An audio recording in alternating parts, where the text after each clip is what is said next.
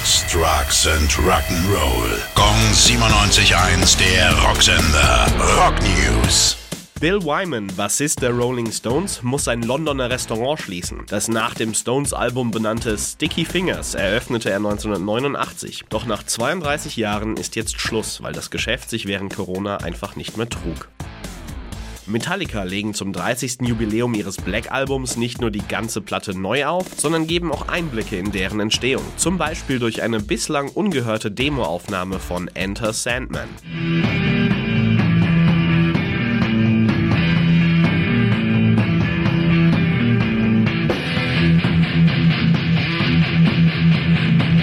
Die Aufnahme entstand ein Jahr vor Erscheinen der Platte im Keller von Lars Ulrich. Gong 97.1, der Rocksender. Rock News. Sex, Drugs and Rock'n'Roll.